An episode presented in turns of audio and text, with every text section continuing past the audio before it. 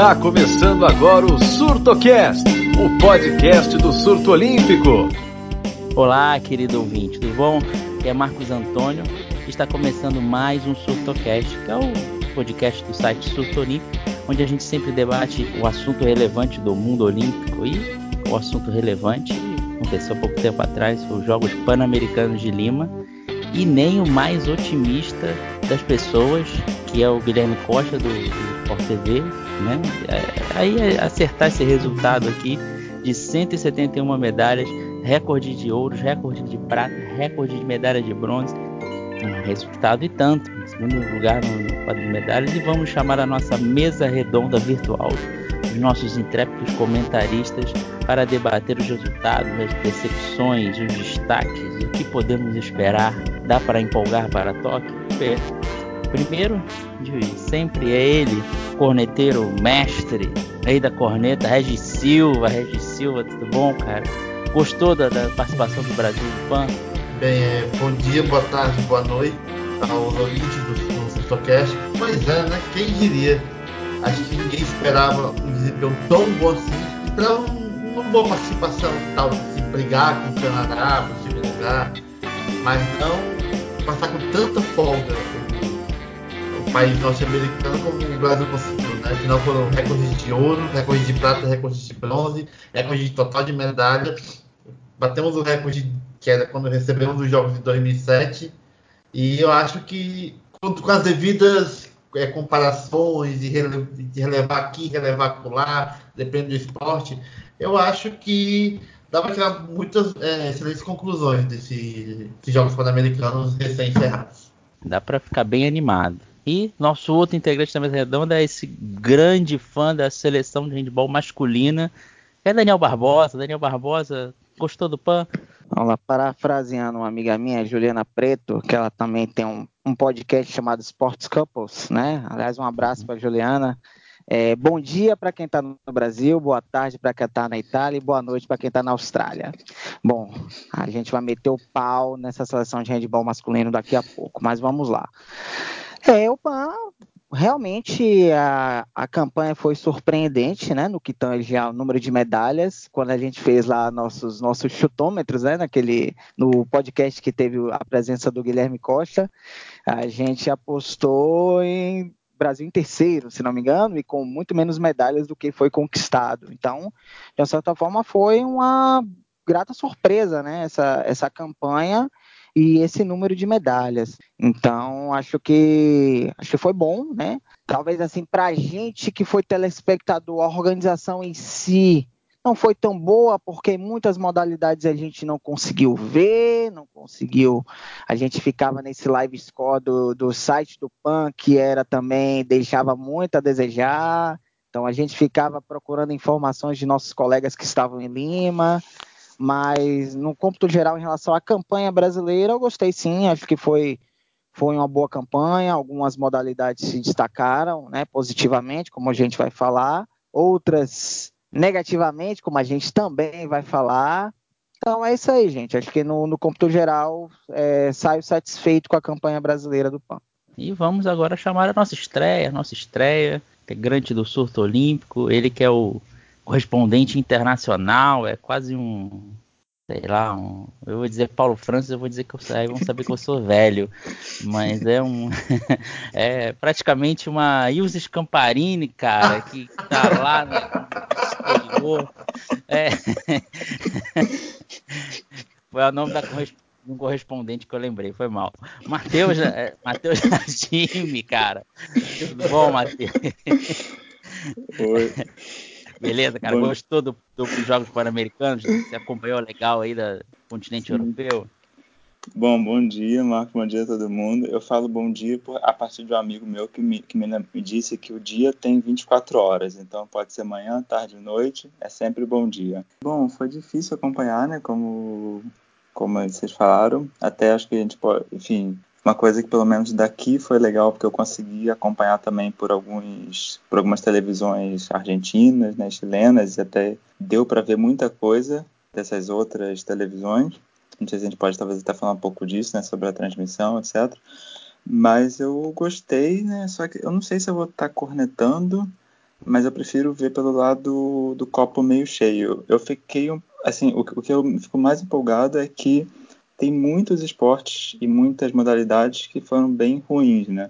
Então a gente pode ver melhoras, quem sabe, no, no próximo PAN, não para não essas próximas Olimpíadas, mas para Paris. Então eu saio bem, bem, feliz, mas um pouco preocupado também com algumas, com algumas questões específicas. É isso aí, vamos no pique, como diz o falecido Roberto Avalone. Vamos começar aqui, né? A gente no nosso site pediu para você, querido leitor, que também é nosso ouvinte, os, quais foram os destaques do, do Brasil nos Jogos Pan-Americanos. E os três mais votados, né? Vamos discutir eles aqui, né? Depois você vai ver a lista completa no, no nosso site, já tem um post lá. Os três primeiros foram, na ordem, né? Ginástica artística, atletismo e a natação ficou em primeiro, né? Os três, é, não, a, o atletismo não chegou a ter recorde de, de medalhas, mas tanto a ginástica artística quanto a natação conseguiram bater o recorde de medalhas em uma só edição da modalidade. Começar por você, Regis. Regis, você concorda que a ginástica realmente foi um dos grandes destaques do Brasil nos Jogos Pan-Americanos? Rapaz, a ginástica, concordo, concordo sim. Concordo assim, a ginástica desempenho assim, principalmente da masculina. Tudo bem assim, Estados Unidos meio complicado, né? ainda tem formação, a equipe, mas sempre manda uma seleção forte. Principal rival no Brasil, né? Seria os Estados Unidos, mas mesmo os ginastas lá não foram muito bem. Mas eu acho que, cara, a ginástica brasileira foi muito bem. A masculina conseguiu um, conseguiu ouros, conseguiu quatro, os quatro anos da ginástica brasileira, os cinco, quer dizer, né? Cinco anos da ginástica brasileira na ginástica foram do. Nas quatro, né? Que estamos misturando ginástica é, com artística, foram quatro anos na artística. Todos os ouros foram da masculina. Teve é, por equipes, o Francisco Barreto conseguiu duas, o Caio Souza conseguiu uma, né? O Barreto foi barra fixa, que ele foi, foi, ele foi o ouro, né? No, no cavalo quatro, ele, ele pegou a série mais de confiança, porque ele viu que tinha muita gente errando. Muita gente caiu. Realmente, do cavalo quatro foi devastadora no, no PAN. Os americanos caíram, canadenses. Foi um negócio meio desastroso. E o Barreto foi o que garantiu que ele, tava, ele ia fazer mais difícil. Aí, como ele viu todo mundo errando, ele foi pelo que ele sabe fazer de sempre e foi bastante para ganhar o ouro. E assim como na barra fixa, também foi muito bem. Conseguiu superar o Nori, que notoriamente o Nori é um ginasta muito bom na fixa, tem ótimas notas e conseguiu superar o Nori. E claro, também além do ouro por equipes, que foi o primeiro ouro é, da ginástica. Também destacar o Caio Souza, né? Que conseguiu, foi quarto, foi quarto lugar no PAN 2015, conseguiu se redimir e conquistou ouro também apertado, mas e com nova dobradinha. De novo, o, Nori, o Arthur Nori, que foi prata. Aliás, coitado do Nori, né? Nori foi prata do Barreto na barra fixa e foi prata do, do Caio no individual geral. Coisa, sempre levantando a bola para o outro da equipe e cortar. Mas ele tem o outro por equipe, acho que dá para ajudar bem no, no, no, no, geral. E também falar do, da Flávia Saraiva, né, que conquistou bronze para a equipe feminina, também teve um desempenho muito bom mas ela tem que saber também que precisa melhorar mais para ter uma final que ela no solo, que é mais forte dela, é capaz de pegar a final. Mas ela, ela tem que subir um pouco mais o nível dela também para poder bater de frente e torcer que a Rebeca Andrade, pelo amor de Deus, que Deus não proteja, que ela não ela volte a tempo para Tóquio, que, que desde a ginástica feminina se classifique, né? Que, ah, então eu estou treinando ginástica é. e, eu, e a última chance por equipe para classificar para Tóquio. Ou seja, é esperar que a equipe classifique né, com a Red Barbosa e torcer que nos tudo, tudo certo, porque é realmente o que importa mesmo agora o Mundial no outubro, tanto a equipe masculina, que eu acho que classifica tranquilamente, quanto a feminina, poderem se garantir juntos em Tóquio 2020. Mas acho que a ginástica realmente, para mim, foi um dos destaques.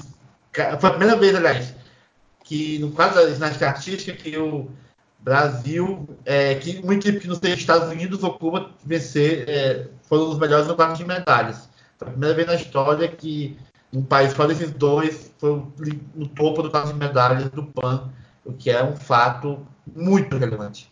Grande fato mesmo. E vamos pedir orações para o joelho da, da Rebeca Andrade não melhorar logo e não ter problema de novo, pelo amor de Deus. É, tem a Jade Barbosa, né, também, que se lesionou. A, a, é, a Jade, a Jade lesionou, Barbosa também. Vamos orar. Pelo menos a Jade vai pro Mundial. Tanto a Jade foi poupada é. PAN, né? Mas ela tá pro Mundial, ela vai estar lá torcer, é, jogar sal grosso, é, canela em pau, sei lá. Tudo, sei lá, faz um despacho em alguma encruzilhada pra proteger ele da, das meninas. Uhum. Vamos é. orar, vamos fazer um trabalho, vamos numa sinagoga, tem que ir em todos os lugares. Pra, pra vamos jogar tudo em cima da Simone Biles. É. Vamos jogar tudo em cima da Simone Biles. Não, jogar em cima de ninguém. É, jogar não. em cima de ninguém. É, é, só que as meninas estejam saudáveis. É, isso aí. Vamos. Poxa. Paz e amor. Paz e amor, né? sem não, desejar nada. Mal. Ficar largando, é, largando praga nos outros. Ninguém, eu não torço pra ninguém se machucar. Seja brasileiro ou gringo. É, não, não é feio. Eu também não, não gosto, não. não. Que isso. Feio e deselegante, como diria aquela apresentadora lá. É, coitada da Simone Biles, não tem alguma coisa com ela. É, ela. ela. tem que ir pra Tóquio, ganhar 800 medalhas de ouro e encerrar a carreira depois, que é o que notas, ela quer. Notas infladas pelos juízes, mas tudo bem. Que isso. Polêmica, Nossa. polêmica. Mas. Não. Vamos até mudar de assunto depois dessa não, polêmica. Vamos lá, vamos lá. Não, depois é pesado, não vai virar programas de certas emissoras pagas de esporte que começam com a letra F. Daniel. está deixando a gente sonhar a ginástica artística, principalmente a masculina, né, digamos assim, fez um desempenho muito bom para uma seleção americana bem cotada, né, tudo assim. Dá, estão deixando a gente sonhar para uma vaga ou quem sabe até um pódio no Mundial de Ginástica? É, eu lembro que a gente até quando a gente fez o podcast com o Sérgio Arenilas falando de Tóquio, eu lembro que a gente até estava preocupado com, ou não sei se foi o de Tóquio ou se foi algum lá atrás, que a gente ficou até preocupado com a ginástica artística na equipe masculina, né? Eu acho que essa campanha até surpreendeu de forma positiva, né? Deixou a gente mais confiante para o Mundial, para a vaga olímpica. Claro que o Mundial, o nível técnico é e o nível de exigência é muito maior. Mas de qualquer forma, eu acho que mantém a gente otimista para que eles consigam a vaga. Pódio, já não, já não digo, mas conquistar a vaga olímpica, acho que é possível. Perguntei para o Daniel masculino, eu perguntava da feminina para você, Matheus. O que você acha? Você avalia essa participação aí sem a Rebeca Andrade, que é um considerada uma ginástica que pode chegar mais perto da Simone Biles, mas está contundida. E como é que você acha as chances aí do, do Brasil para se classificar no, no, Mundial de Ginástica? É, bom, acho que é isso, né? O, o é, a ginástica masculina empolgou muito, mas a feminina, eu acho que não dá para dizer que decepcionou, né? Porque a seleção americana estava muito forte, foram resultados já esperados, mas eu acho que faltou talvez algo a mais, né? Enfim, que a gente acabou se contentando com os bronzes da Flávia, sem muito brilho, mas o que a expectativa é de que realmente a equipe tenha levado o Pan-Americano como um preparativo para o Mundial, né?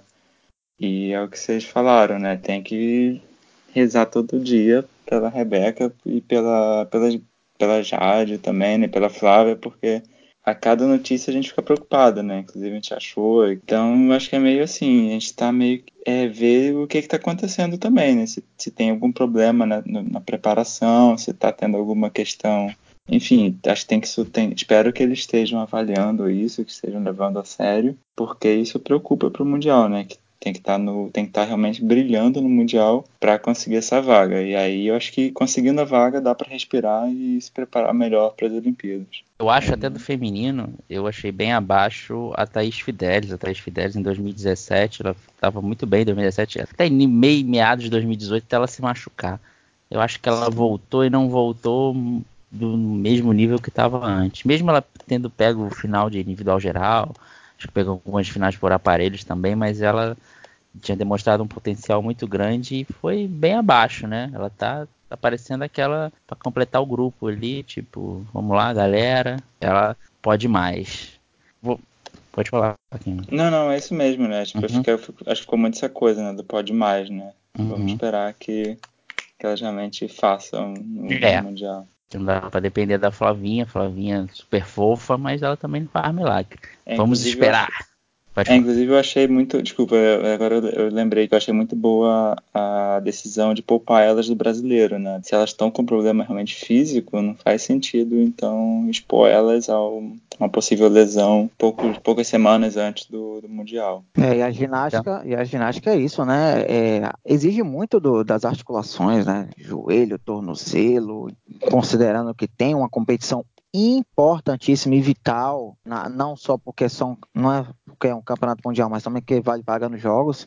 Então acho que agora todo cuidado é pouco mesmo, né? Até fazer um, usar uma metáfora aqui, guardar todo mundo no potinho e só liberar quando já tiver Stuttgart, que é o lugar do mundial. Vou já emendar as duas entre natação e, e, e atletismo, vou jogar para vocês a pergunta aí, qual dos dois saiu mais fortalecido, digamos assim, né? Um, na natação teve um mundial de esportes aquáticos antes, né? Na minha opinião, foi uma atuação média, né? Só da natação, digamos assim, sem tirar, tirando a maratona aquática, né? Que é aquela máquina de, de ganhar chamada Ana Marcela Cunha.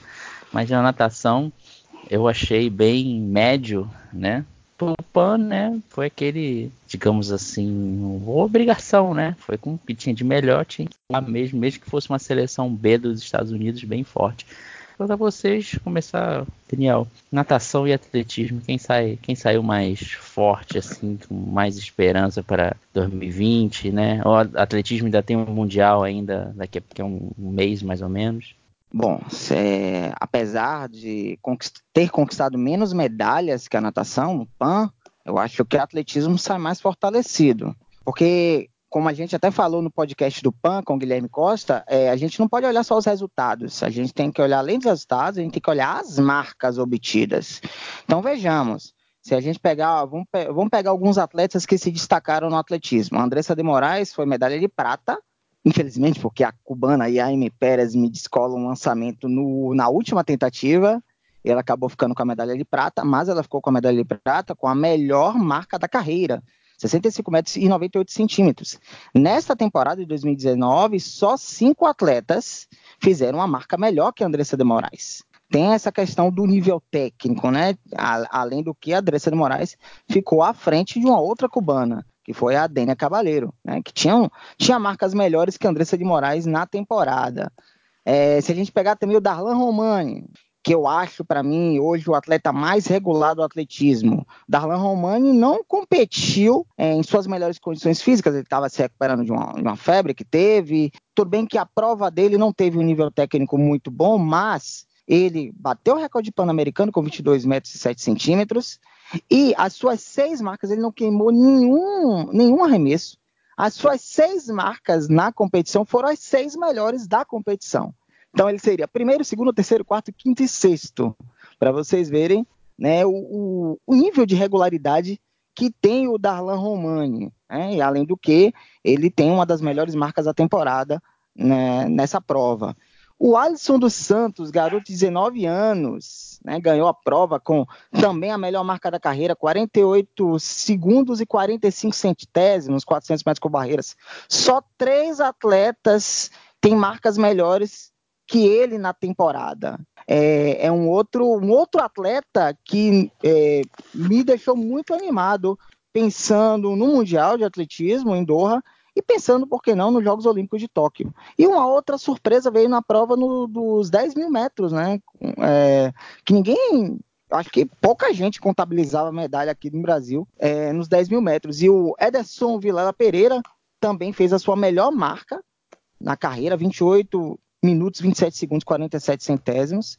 Também um outro atleta que não só conquistou a medalha de ouro inesperada, como também a melhor marca da carreira. E a Vitória Rosa nos 200 metros rasos, que também conquistou a, a melhor marca da carreira e obteve o índice para os Jogos Olímpicos de Tóquio na prova. Eu acho que o atletismo me deixa muito animado pensando no Mundial e pensando em Tóquio. Claro que a gente vai acompanhar o Mundial atentamente, que é um outro nível técnico, um nível de exigência maior, para a gente ter um termômetro. Mas o, o, na natação tem muita medalha, mas como você falou, Max, o nível técnico não é lá muito, muito bom, né? Mas é, no Mundial só tivemos a Ana Marcela e o Bruno Fratos, que se destacaram, né? Podemos dizer assim. Mas a gente pode destacar a Larissa Oliveira, né, que se tornou a se igualou a Daniela Hipólito, né, com 10 medalhas, somando todos os PANs, a maior medalhista brasileira no, no PAN. Né, isso, isso é uma marca importante. Mas de, dentre esses dois, acho que o atletismo, para mim, tanto que na enquete eu votei no atletismo, para mim foi a que se destacou mais e que saiu mais fortalecida visando futuras competições. Teus, e você, o que, que você acha natação e atletismo? Quem saiu mais fortalecido, os resultados que a gente pode ter mais confiança nas próximas competições? É, nisso eu concordo completamente com o Daniel, né? Eu acho que na natação a gente é, a gente vê no máximo talvez o Bruno Fratos e o Querenini ali, talvez o Léo de Deus também, mas correndo por fora na briga por medalhas. É, o Bruno Fratos acho que hoje é o, atualmente o único que a gente poderia apostar né, tranquilamente num pódio. A Ana Marcela continua com essa questão né, de ser muito, de ser campeã mundial, mas sempre, mas em provas não olímpicas, né? Então isso ainda é uma incógnita para Tóquio, mas é o atletismo, como o Daniel falou, toda essa, essa um, esses atletas, o Darlan eu acho que hoje em dia é o, ainda que ele não seja o favorito, né, na prova dele, o americano ainda está muito o é, o Ryan está muito melhor ainda. Ryan Krause. O, o Ryan, Ryan Krause.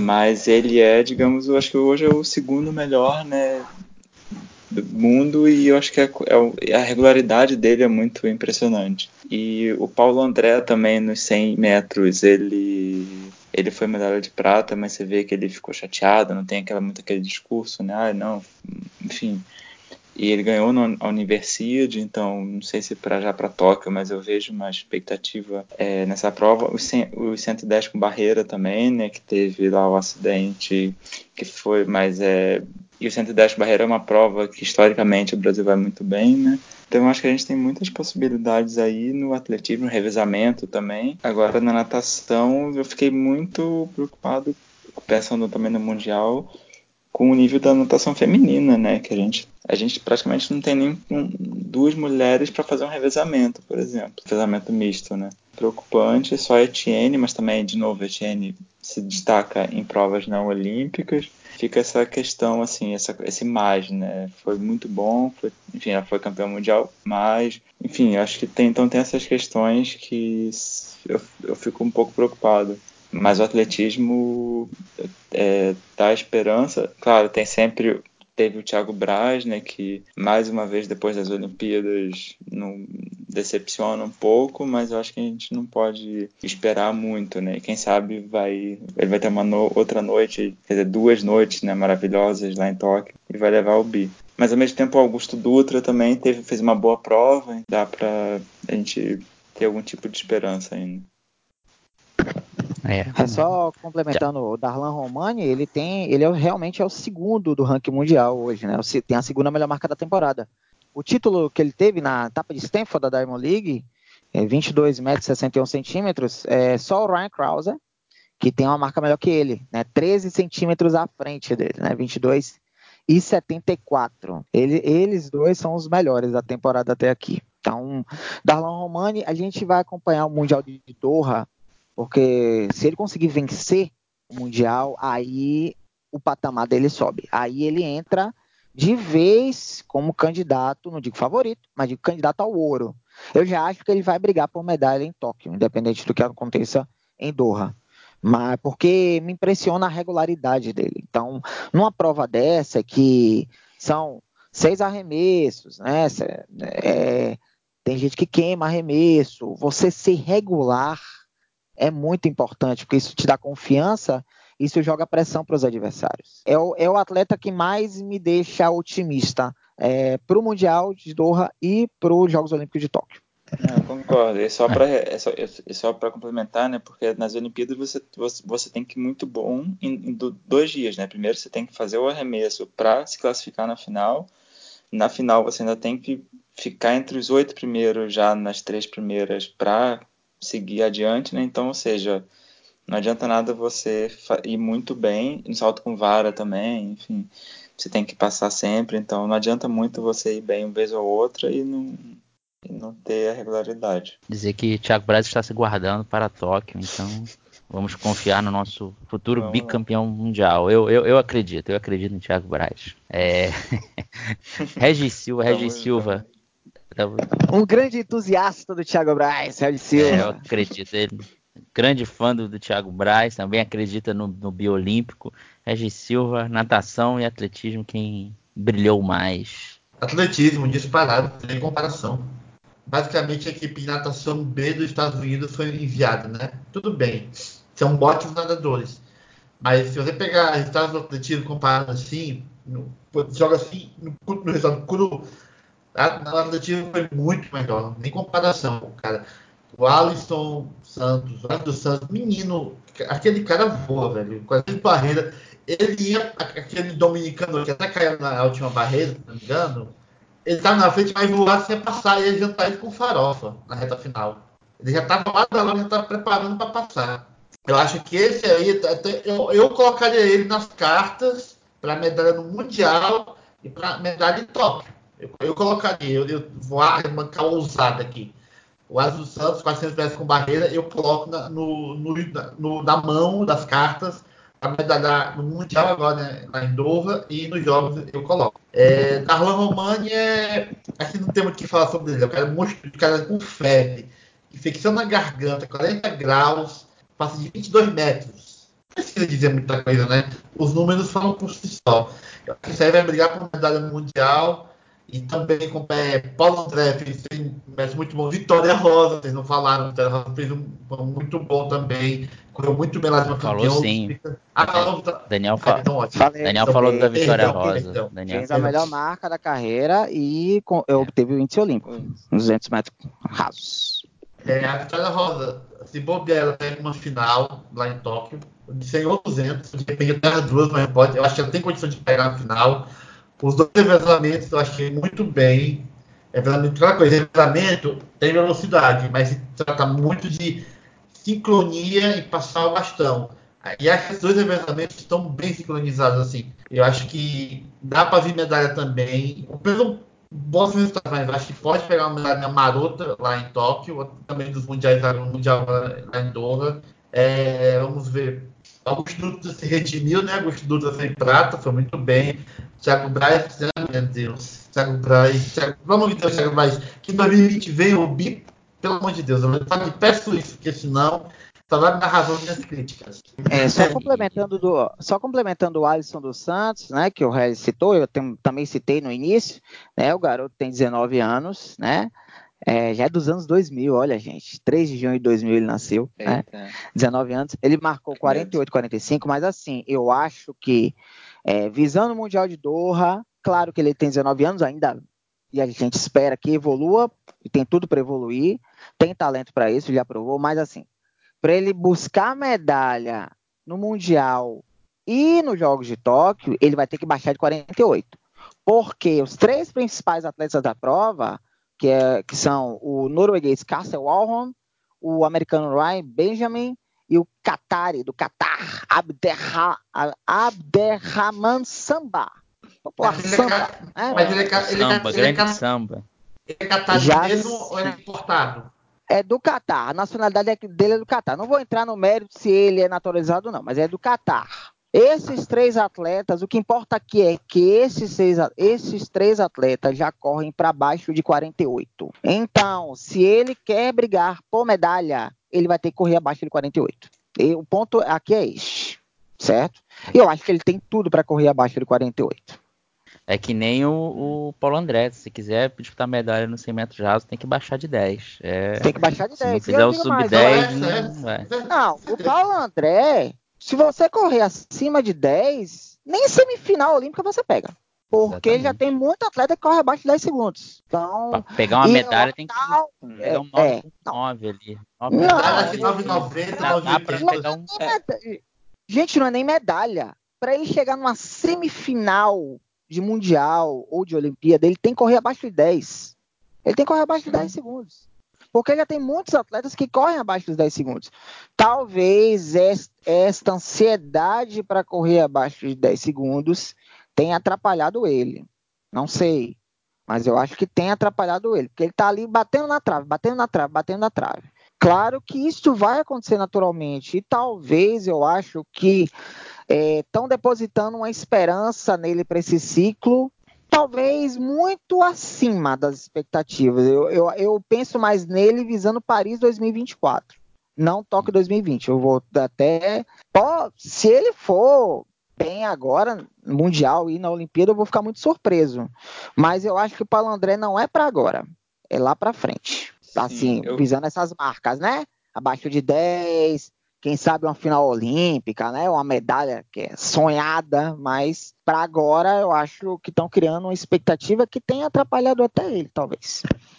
É, eu acho que é um pouco o que talvez até aconteceu com o Darlan em 2016, né? Assim, a gente tá, tinha aquela expectativa, a gente sabia que poderia acontecer alguma coisa, não aconteceu naquela em, lá, ele, ele foi para a final, etc. E foi e depois ele continuou a progredir e hoje está onde está. Eu acho que é esperar para ver como ele vai no mundial. Né? Eu acho que ele tem sim como chegar numa final, conseguir um 10, abaixar 10 mas é isso, né? Acho que tem que trabalhar o mental mesmo. Talvez seja isso, é, seja essa barreira dele. Mas depois que ano passar, eu acho que eu acho que tem um futuro, né, pela frente. É, já, já me... Não, eu acho que eu acho que quando ele passar, eu acho que já vai se tornar frequente é, ele correr abaixo de 10. Eu acho que o mais difícil está sendo ele é, ultrapassar essa barreira, correr Sim. abaixo de 10 segundos. Eu acho que quando ele conseguir abaixar o tempo de 10 segundos, eu acho que as próximas vão se tornar. Porque eu acho que a pressão diminui, a ansiedade, eu acho que tudo vai vir naturalmente. Verdade, vai, vai ficar mais leve a perna. Depois ele vai bater o recorde do Bolt. Não, não, é muito tô empolgado. É... Agora, uma coisa rapidinho só. É, no atletismo que a gente não falou, né? É da marcha atlética, né? Caio e a Érica ficaram é, com a prata, né? Então isso foi também decepcionante mas ao mesmo tempo ainda mostra uma regularidade. Teve lá a questão toda com a Erika que eu não entendi ainda o que aconteceu. Não sei se, se, se chegaram a mostrar na televisão o que seriam as falhas. É, mas não, enfim, faz a, parte a, do jogo também. É, é desculpa interromper, a prova não foi transmitida. Né? Foi uma Sim. das várias provas que não foram transmitidas, então a gente não tem como saber. E é aquilo, né? É. Quando não tem transmissão de TV, é fácil manipular. E ela reclamou, né, que tinham juízes que foram cumprimentar a peruana. Ela deu uma entrevista muito Eita. chateada mesmo. Ela estava em primeiro, né? Então ela recebeu uma punição. Ela chegou, inclusive, a querer abandonar a prova, mas aí tinha a galera do COB lá, coisa assim, fez ela mudar de ideia, porque ela ficou muito indignada com a punição que ela sofreu em primeiro, né? Que ela disse para beneficiar a peruana. Então foi, foi, como a gente não viu, então mas ela escatitou a, a, arbitragem do, do PAN nesses jogos. Sim. Isso aí tá é, lembrando eu... os competições. É, isso, isso tá lembrando as competições Libertadores lá dos anos 70, anos 80, que não tinha transmissão de TV, e aí a juizada prejudicava o time visitante, os brasileiros eram muito prejudicados, né? É, é. Me lembrou muito Libertadores anos 70, isso aí.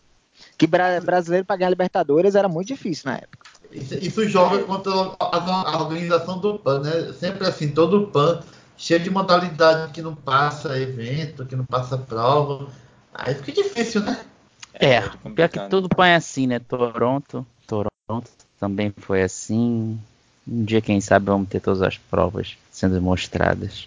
Só para complementar que apesar do bronze, da prata, enfim, do Caio, eu acho que nessas provas, né, de, principalmente nessas provas de longa distância, o mais importante ainda é a regularidade, né? Então eu acho que isso me deixa animado para o mundial e principalmente para Tóquio, que é que, que, vai ser uma prova bem difícil, né? Porque o calor também vai ser bem pesado. Enfim, vai ter uma vai ser uma prova bem específica também, né? Com essas condições e enfim, eu acho que eles continuam como favoritos sobre ali no bolo, né? Ah, eu também acho. A gente pode até fazer um podcast perto do Mundial Atletismo, mas eu estou bem confiante que a gente vai fazer um, um melhores resultados assim dos últimos mundiais. Temos bastante gente cotada para final, vai ser bem interessante. Então vamos falar e, rapidamente. Não, e, e, eu acho mais interessante do atletismo também que a gente não citou, né? A gente citou assim de forma indireta, é que muita gente jovem, né? Muita galera jovem. Então não é só para esse ciclo, a gente tem essa safra para ciclos futuros também. Isso é importante, né? Porque tem modalidades aí que tem uma equipe que só tem trintões, só tem atletas de 30 anos. Um exemplo é o basquete masculino, por exemplo, que vai disputar o Mundial na China. Só tem atletas de 30. E aí, quando todo mundo desaposentar, vai aposentar todo mundo de vez. Aí você vai ter que botar uma galera toda nova. Então, o atletismo ele já tem, já tra trazendo essa galera jovem e trazendo resultados. Isso que é importante, né? Você pensando já no curto e no, no longo prazo. Então, essa safra aí é, é muito boa nesse aspecto. Já traz os resultados e também tem a galera jovem. Então vamos falar rapidamente qual um outro destaque que cada um tenha de algum esporte, né? Só com você, Matheus. Matheus, que outro esporte você destaca aí que o Brasil teve uma grande atuação no PAN? Bom, é, eu acho que eu vou acabar roubando o esporte do Regis também, que eu vou falar do hipismo, né?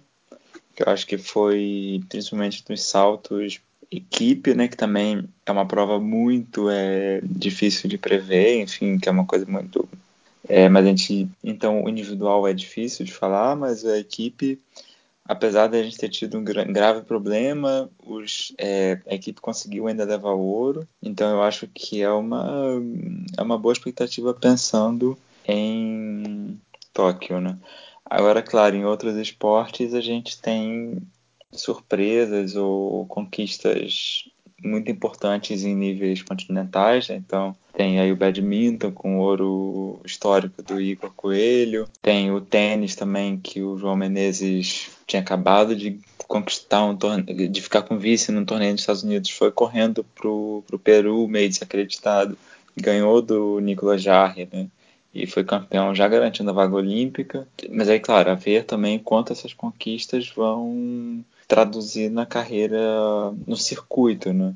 O Calderano a mesma coisa, chegou com uma pressão enorme e conseguiu ganhar, né? Bom, mas vou falar também, o tênis de mesa teve, teve lá o Tsuboi que não, que não foi tão bem, mas também tem que, tem que entender o que aconteceu, se aconteceu alguma coisa, etc. Então acho que também o PAN serve muito para isso, né? Tanto para controlar os nervos, porque ele tem essa pressão muito forte, quanto, digamos, fazer uma, uma avaliação antes. Eu acho que é isso. Teve, claro, pelota básica também ganhando nosso, nossa primeira medalha. Então tem essas. É, é legal, nessas né? conquistas que não, que não dá para se traduzir em, em, em, nada muito maior a, a, nível mundial, mas que vale a pena.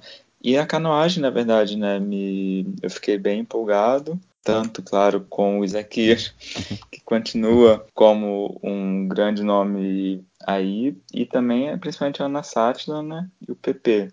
É, a Ana Sátila também já chegou com essa pressão muito grande e conseguiu levar. Foi, foram dois ouros, né? Bom, vamos ver também, mas eu acho que a canoagem foi bem. Bem, eu vou citar dois: Taekwondo e Triatlo. Taekwondo é, sete modalidades, sem contar o Punsai, né? Que é aquele tipo que é imaginário. É, o, das, das, de luta, das sete, das oito categorias, sete medalhou com dois ouros do, do, né, do Edivaldo Marques, né, Netinho, e da, da Milena. O treinador provavelmente o esporte mais se fortaleceu nesse ciclo, né? Fim do Mundial muito bom. E no PAN, repetido, foi o melhor país é, no PAN, Brasil, tem DGP. E no teatro teve o outro da Luísa Batista, né? Da Bratina, feminino, a prata da Vitória Lopes. E teve o, o por equipes. E teve a prata do Messias no individual, né? Equipes mistas. E no individual teve uma prata do Messias. É, Mona Messias, né? Que foi prata no individual masculino. E quatro medalhas no triatlo. O triatlo, provou que está bem. O teatro, principalmente feminino, provou que o Brasil pode ter. Ok, medalha é, é complicado porque tem as britânicas, tem a própria Sarah Duff, que não teve no pão que estava de contusão. Aí é mais difícil, mas eu acho que o teatro pode fazer um bom papel é, nos jogos, depende da classificação né, dos atletas. E também é, o hipismo, né, que tanto menciona, né, o hipismo foi aquela coisa do 100%, né? Que o hipismo foi para Lima buscar nove vagas, né, três em cada modalidade do hipismo, no adestramento, no concurso completo e no hipismo e nos saltos, e foi 100%. Pegou todas as vagas Pegou ainda, a gente tirou no, no, concurso completo, a gente tirou o Canadá, que era considerado favorito para pegar a segunda vaga, pegou a vaga do Canadá e nos, nos saltos foi aquela maravilha, né? Foi primeiro ouro individual com o Marlon Zanotelli, individual, e conquistou o extra campeonato por equipes, ou seja, fez a, a, é, a crina e a cauda no hipismo. No pai sem barba, cabelo e bigode, que bigode no cavalo não tem. Valeu, silêncio. valeu. Essa, essa, essa mereceu um silêncio, mas tudo bem. É, Daniel, destaque, outro destaque do. Pensei que o Regis não ia falar do hipismo, né? Nosso principal comentarista do hipismo, você vê que ele usou até metáforas, né? Fazendo né, alusões a, outras modalidades, né? Falando também do adestramento, né? Popular, dancinha dos cavalos. Né?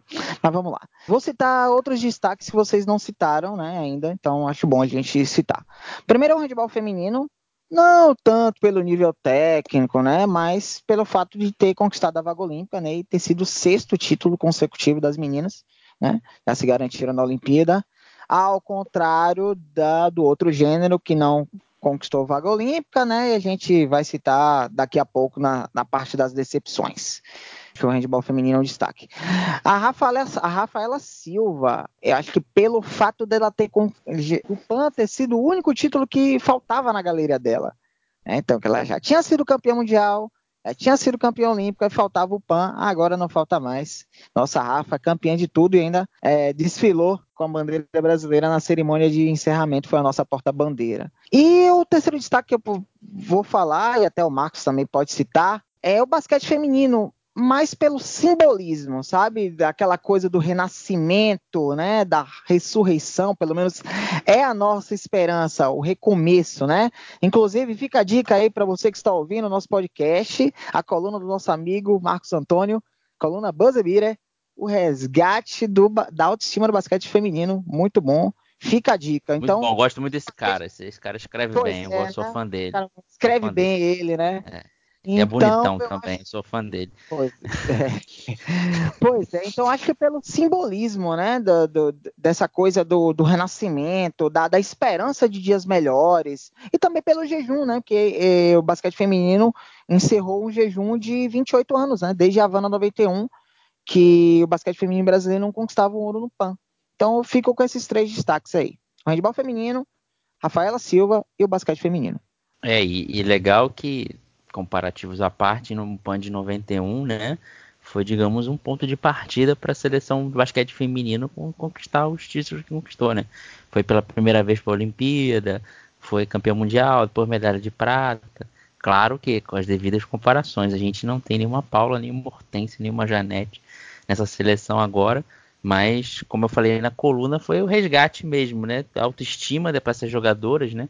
Muitas jogadoras consideradas promessas aí que não como exemplo, a própria Tainá, né? Tainá na final era jogou absurdamente, cara. Eu vi ela dando um crossover, passando a bola pelas costas, dando dribles humilhantes né? jogadores dos Estados Unidos, que era a seleção universitária, né? Não é a principal, mas sabemos que os Estados Unidos em qualquer seleção é forte. As meninas só têm 18, 19 anos, daqui a uns 4, 5 anos, muitas delas vão estar na seleção principal. Não tira o, o, o valor dessa medalha vamos agora para a parte que todo mundo estava esperando. Vamos, as decepções. Vou até começar com, o Daniel. Daniel Pô, que, pera, cara, pera, pera, guarda. rapidamente. Calma aí. É, Marcos, ninguém falou da vela, né? Ah, sim, a vela, né? O, o problema da vela é porque tem muita prova não olímpica e a gente acaba deixando meio de lado. Mas é, nas mas provas olímpicas da... foi bem. Teve o primeiro da, da Martin, da Martine Grael e da Carrena Conze, né?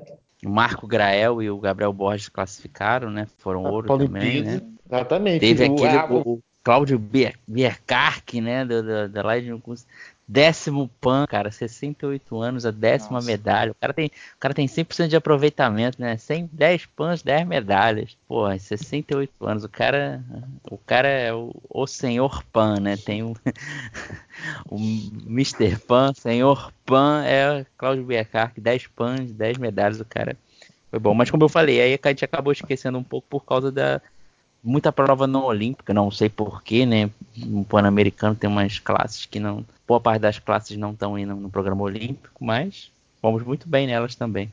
E você reclamando que é velho, ó, cara, é com 68 anos, medalhando em Pan-Americano.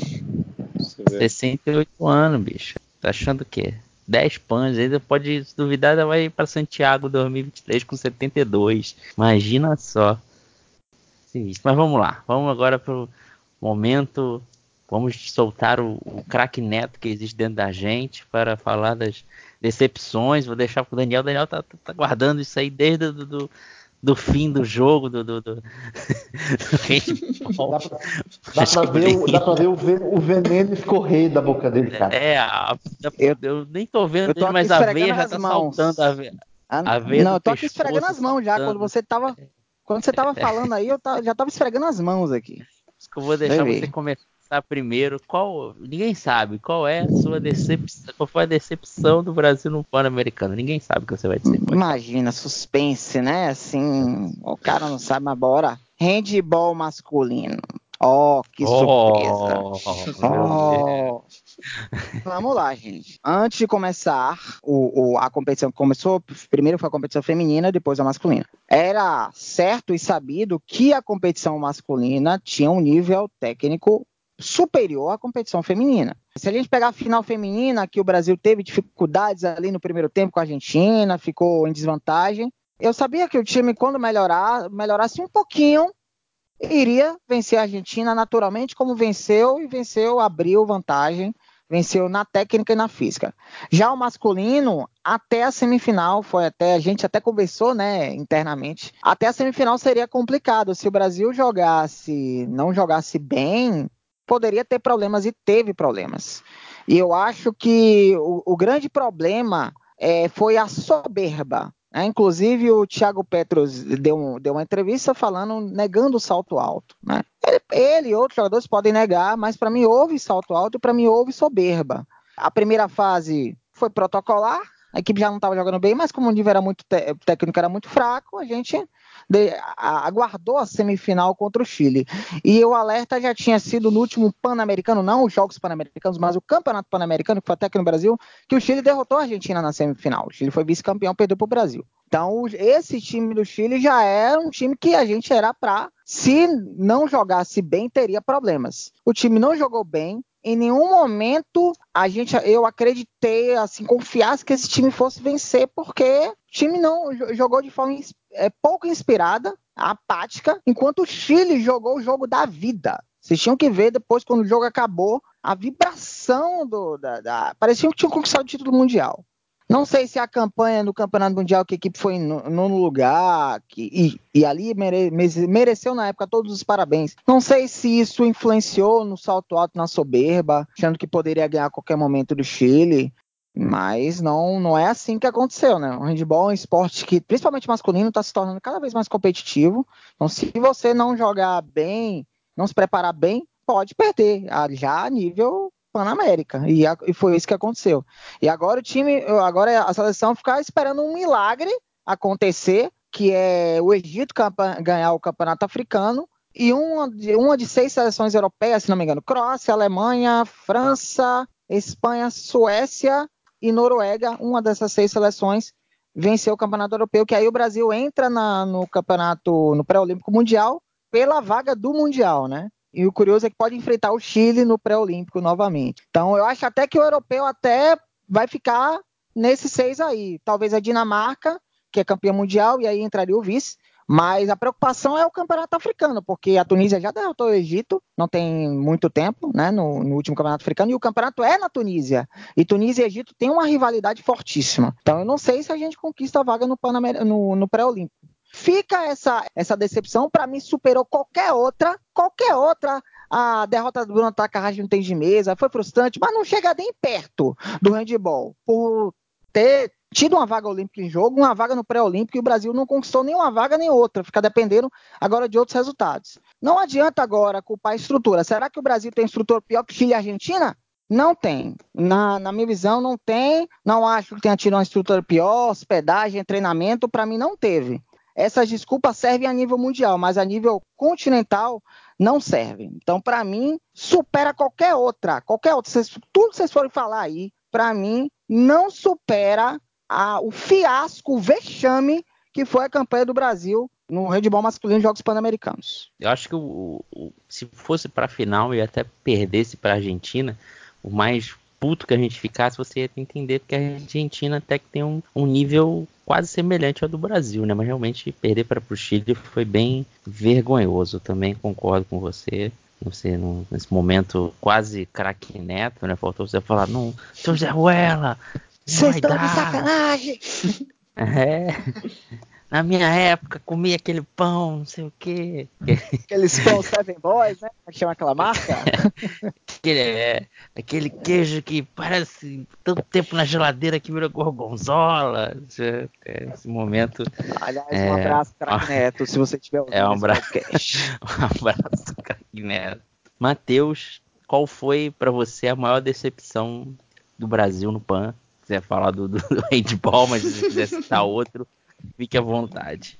Não, bom, vamos lá. Eu acho que para mim a maior decepção mesmo foi disparado o tiro. É, não que a gente estivesse né, esperando muito grandes coisas. Era a última grande chance de conseguir algumas vagas olímpicas, né? E aí e tivemos só, dois, só dois, duas medalhas de bronze. E são aqueles bronzes bem amargos, né? Porque eram estavam quase ali entre os dois, que foi o, o Julio Almeida na pistola de 10 metros, né? E o Roberto Schmitz no, na fossa olímpica, né? Que é um, e o tiro entrou nessa fossa mesmo, olímpica, que agora está sem vaga. Vai ter ainda uma Copa do Mundo agora para os eventos de pistola, né? Enfim, que ainda é a última chance, e rifle. Mas eu acho que foram dois bronzes que significaram principalmente a perca, isso pra gente também, né? Avaliando e pensando em toque, significaram a perda das vagas eu esperava alguma coisa melhor o, nesse esporte, né? Que a gente veio dessa da prata do Felipe Wu. Ano que vem vai ser 100 anos do primeiro ouro também no tiro. Corre o risco de não levar ninguém para Tóquio. Então eu fiquei bem triste, né? Com tiro. Outros esportes tiveram, né? O outro teve handball, claro, mas e teve outros esportes com foram abaixo do esperado, mas eu acho que para mim nada supera o tiro em Toronto foram três ouros e um bronze, né? Se fosse o mesmo resultado, a gente tinha pelo menos três vagas, né? Pra você ver o nível como caiu e levou um monte de gente, né? Uma das maiores delegações no tiro e me fazem isso. Lamentável.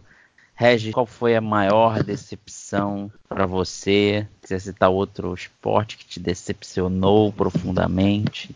Não, cara, pior que não. Pensei, pensei. Olha, Aqui não tem o Matheus e o Daniel dando trabalho todo, né? Foi o handball masculino, o tiro, foram grandes decepções. Eu não, não consegui procurar, tipo assim, expectativa. Talvez, assim, não sei se foi decepção. Polo aquático masculino estava jogando bem contra o Canadá, mas cedeu a derrota nos últimos, últimos instantes. Aí vai ter que ir para o Olímpico Mundial, que dificilmente vai pegar uma vaga para os Jogos.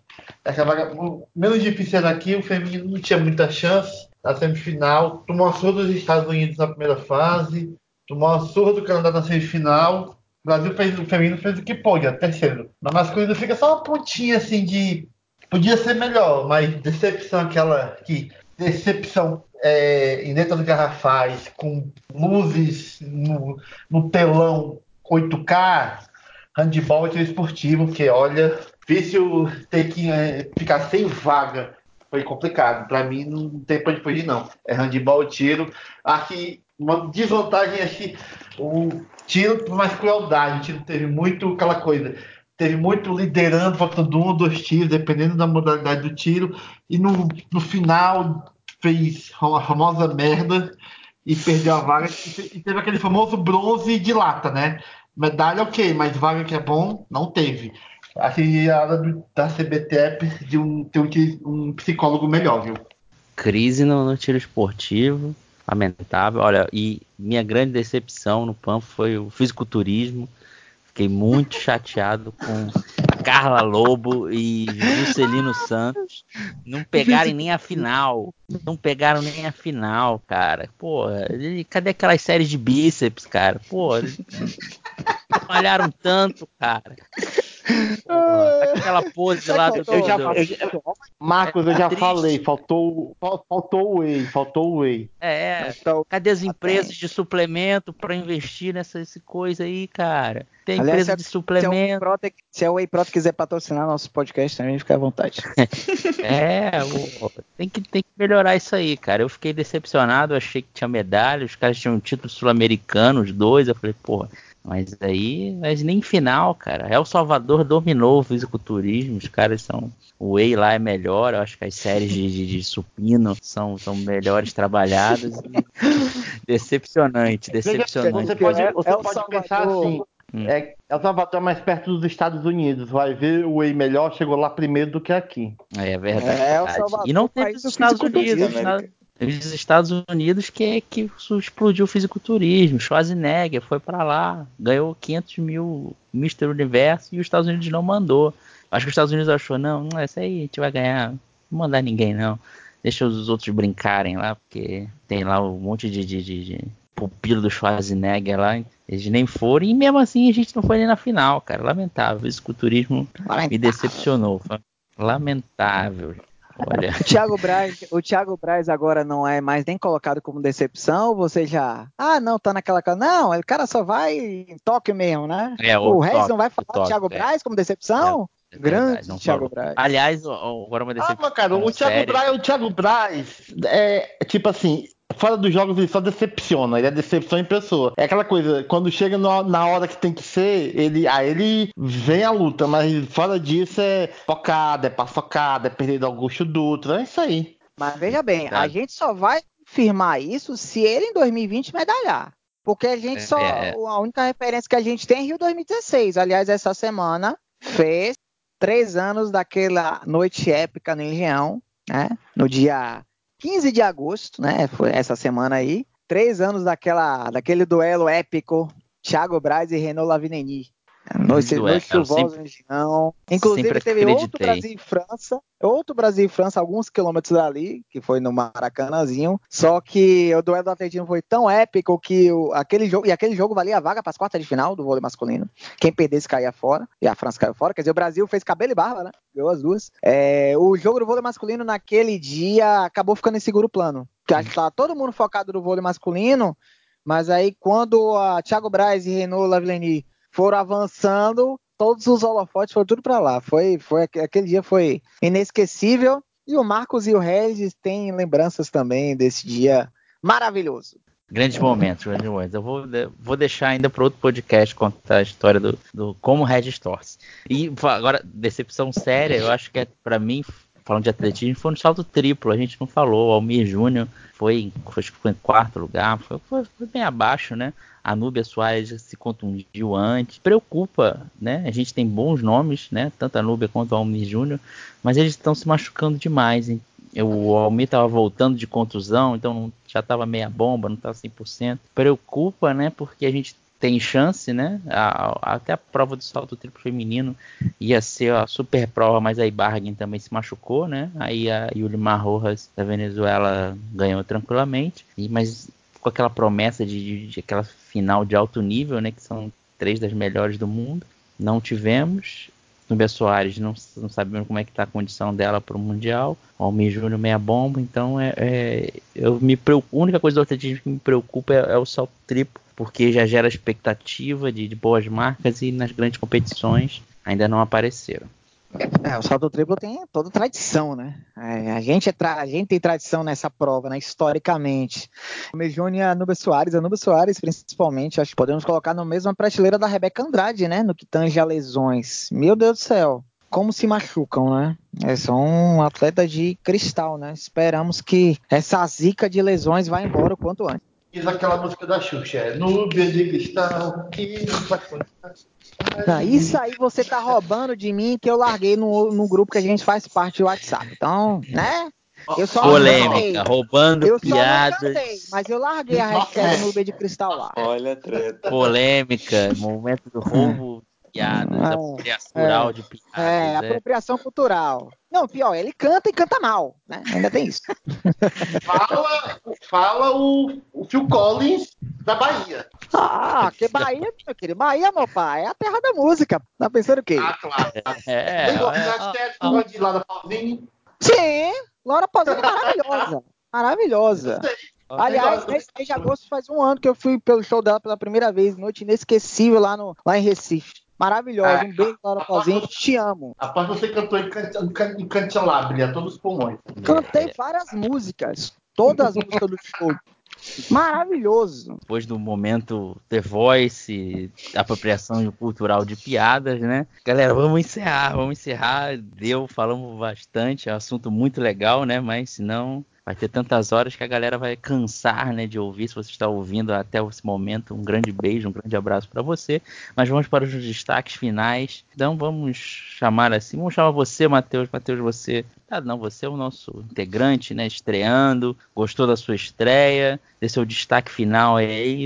Eu, até o momento eu não pensei em nenhuma pergunta. Também não tenho que perguntar aquela pergunta que não pode ficar em cima do muro, né? Então, só conclusão sobre os Jogos Pan-Americanos. Bom, em primeiro lugar, queria agradecer a participação. É, foi um prazer estar com vocês aqui hoje. Bom, foi ótimo e também agora melhor ainda, porque eu já fugi dessa pergunta que não, não vai ter, né? Então eu já, já tava até nervoso, mas. mas vamos lá. Eu acho que, para falar um pouco, co- uma coisa que a gente não falou, né? A gente falou meio por alto, né? Só uma. é, falar a questão da, da transmissão, né? Que teve muitos problemas e, e, e várias federações, por exemplo, a do hockey, a da esgrima, até a do tiro, já tem, já estão tão acostumadas a transmitir todos os principais eventos. E eu sei que pelo menos o hockey com certeza tentou fazer a transmissão, levar equipamento próprio, por exemplo, e foi negado.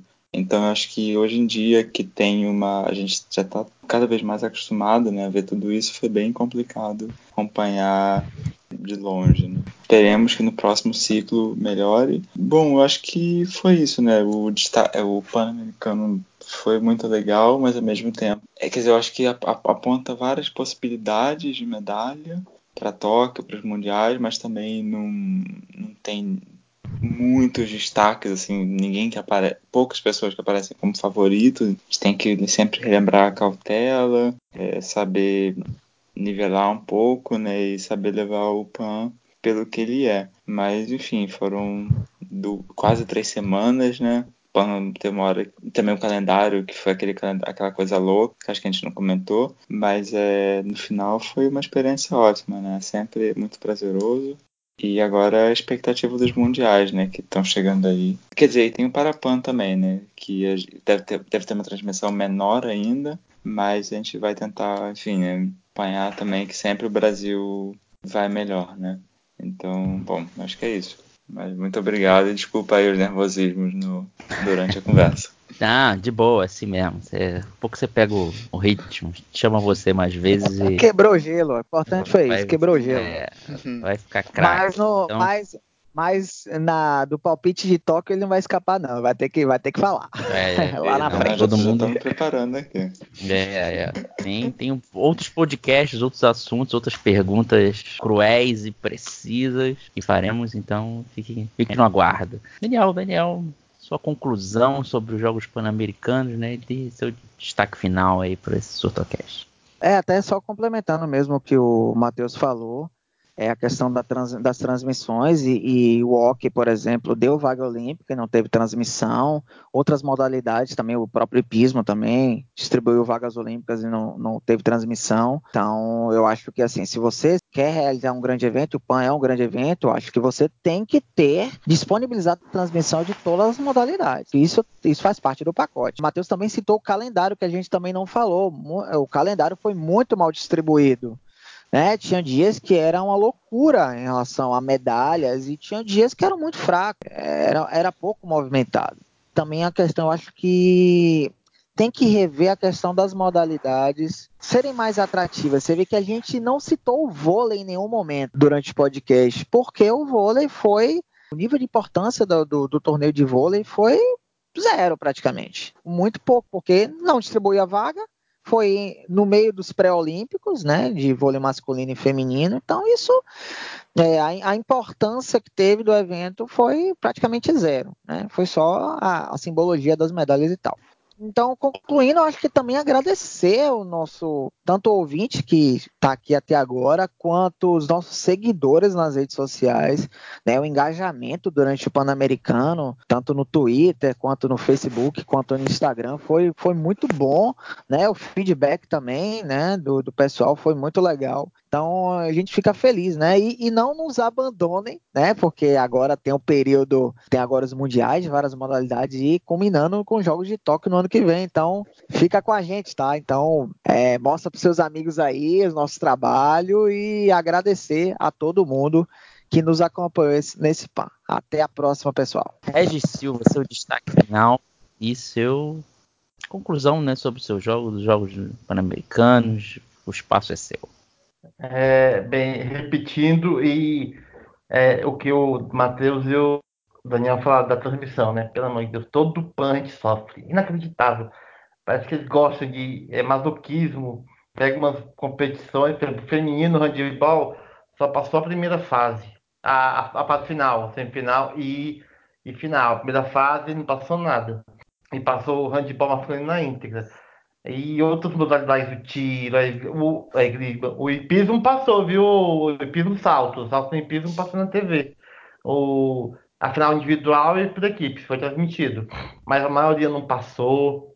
Enfim, todo põe assim. Sempre tem. É, boa parte do esporte é transmitido, focaliza em ginástica, natação, as provas de campo e pista no, no estado de atletismo, é, vôlei, basquete. Pior que vôlei e basquete no PAN é, são aquelas modalidades que ninguém tá muito nem aí, né? Porque não vale nada, não dão, não dão vaga para nada e vai só pelo número do.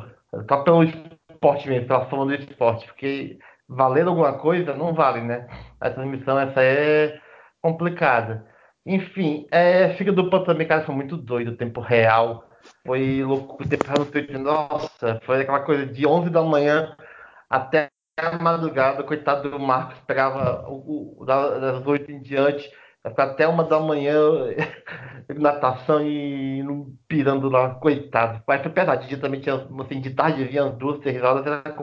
Mas foi bem divertido. Foi aquela coisa, ela gostou, pé gostosinho, aquela é divertido, assim, na verdade, olímpica, a gente tem que relevar, relevar, o que não é importante e considerar o que é importante em termos de modalidade. Mas é, que sentir saudade desse PAN, né? Que é o segundo do surto, né? Teve Toronto, agora Lima. E que vem Santiago, né? Se for em julho, agosto, ou se for em outubro, né? Porque lá tá fazendo frio. Imagina, se já teve problema com frio agora lá em Lima, 15 graus em Santiago, pega abaixo de 10. Aí, meu velho, aí vai ser complicado. Por isso que querem botar para outubro. Mas enfim, foi bom, foi legal, eu tô com saudade. Apesar de muito cansado. Mas é isso aí, tem um para-para dia 23 e, claro, vamos lá pegar logo o passaporte, separar a mala de bordo e para fila lá do check-in, porque é isso aí, os Jogos da 32 Olimpíada lá em Tóquio estão vindo aí e vamos nos preparar, que o negócio vai pegar. É, valeu e até a próxima. Como diria o outro, toque logo ali. É isso aí, toca logo ali. E vai ser legal, né? Se fizer o Santiago, em Jogos Santiago em julho, né? vai ser praticamente os Jogos Pan-Americanos de inverno, né? Porque menos de imagina, a prova é, maratona, imagina a prova da maratona aquática, como é que vai ser?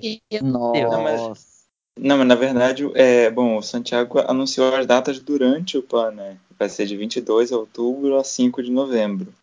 Ainda não tá, quer dizer, ainda precisa de ser aprovado mas eu acho que já deve ser essas datas mesmo. Eu acho que também é bom não só pela questão do clima, gente. Eu acho que também essa data vai ser boa porque a maioria dos mundiais já vai ter acontecido. Então eu acho Verdade. que em relação à importância, eu acho que é, muitos atletas que preferem focar no mundial porque pela proximidade, acho que podem acabar indo para o Pan por já ter disputado o mundial. Então eu acho que nesse aspecto, acho que vai, ter, vai ser até bom essa mudança. É. É, só um comentário bem rápido, até que acho que faz sentido que o Daniel falou, que a esgrima que teve o Mundial há pouco tempo, né, todo, todas as seleções foram completas, né, os Estados Unidos, que é um dos melhores times de esgrima do mundo, levou a seleção completa, é, mesmo não valendo nada, então eu acho que realmente depois do Mundial o pessoal poderia ir mesmo para se divertir, eu acho que pode, enfim, vai ser bem legal mesmo se for essas datas. Vai ser interessante, acho que só de talvez ginástica, atletismo, costuma ser em setembro, outubro, que pode encrencar um pouco pro, pro Panzer nessa, nessas datas, mas tirando o resto, né, vai ser bem interessante. Tomara que consiga natação, mesmo. Desculpa, a natação acho que vai ser no, no mesmo tempo, né? Se não me Hum. engano, acabaram de sair. É, porque a natação vai ser na. Porra, não sei. Aí lá, lá já é o contrário, é muito calor, né? Então tem que fazer mais pra frente pra não ninguém morrer de, de calor. É, então, complicado. Só um, pequeno destaque final que é sobre transmissões, que a única coisa que eu vou sentir muita saudade é a introdução da, dos jogos, né? Quando começa o evento, né? Aquela musiquinha, aquele bonequinho, eu achei super legal e vou sentir falta. De vez em quando eu vejo as reprises só pra você eu ver essa, esse início da parte, Ah, Cara, da Demo de toda, né? introdu- toda introdução de. É, pode chamar assim, chamado Rio 2016. Sempre, sempre sinto falta porque é legal, tipo, vai começar. é, poxa, já fica assim. É, Cara, fica até arrepiada, já tô arrepiado. mas, Mas essa, nada essa- essa supera- do Pan era bem supera. divertida. É, mas nada supera o OEA da Copa de 2014, essa é top. Ah, não, não, isso aí, isso aí não. Não. OEA A Copa é, ó, Essa, essa de Lima pra mim foi a melhor introdução de Pan, assim, que, foi- que marcou. O resto com certeza. foi de Pan, foi a mais legal de todas. Verdade. Melhor do que o, o, o Viva Cervejinha do Pan de 2007. É. Lembra? Viva essa energia, aí a galera curtiu. demais. Aí, aí a gente nos eventos que a gente ia, né, ficava cantando Viva a cervejinha. Viva. Demais, demais. Olha, gente, o sol, coisa horrorosa. Cauê, era o Cauê. Ah, o mascote era bonitinho, ele era bonitinho. O Cauê era Ah, bonitinho. o moleque era muito melhor. A mulher, a mulher era legal. Vinícius, não, melhor de todos, Vinícius. Não, Tom. Vinícius, ah, não, esse aí é órfão. Vinícius é. Não, e tem lá, não tem o meme dele lá no computador, escrevendo currículo depois da Olimpíada, sensacional. É, Ah, cara, É, não. o Tom, então eu gosto mais ainda do Tom. O Tom era o Paralímpico, né? Eu gosto mais daquele cabelinho dele, assim. O Tom é, poxa, muito legal. Eu não consegui comprar um, então se alguém quiser me dar de presente aí, vocês me mandam no e-mail. É, é, não sei, né? Vai que alguém tem sobrando. É isso aí. Muito obrigado a todos vocês que ouviram também. Reforçar o agradecimento do Daniel. Que muito obrigado a todos que interagiram com a gente no tempo real, é, acessaram o site, com um feedback muito bacana. Como a gente falou, foi um esforço muito grande. Caramba, dormi quase todo dia de madrugada, acordar às 6, 7 da manhã para trabalhar e fazer outras coisas. Então foi bem puxado, mas foi bem gratificante ao mesmo tempo. Vocês gostaram, todo o reconhecimento, muitos acessos no site. A gente agradece muito. Não abandone a gente, né? Vamos ter, vamos ter jogos para Pan-Americanos, vamos falar. Brasil é potência desde 2007, primeiro no quadro de medalha. Vamos estar falando. Vai ter vários mundiais, mundial de basquete também, vai ser um, grandes aí também, canoagem. Vamos que vamos, galera. Tem qualquer notícia, acesse www.surtolimpo.com.br, acesse nossas redes sociais, arroba no Twitter, no Facebook, no Instagram. Valeu, galera. Muito obrigado a todos. Até o nosso próximo Surtocast. Tchau!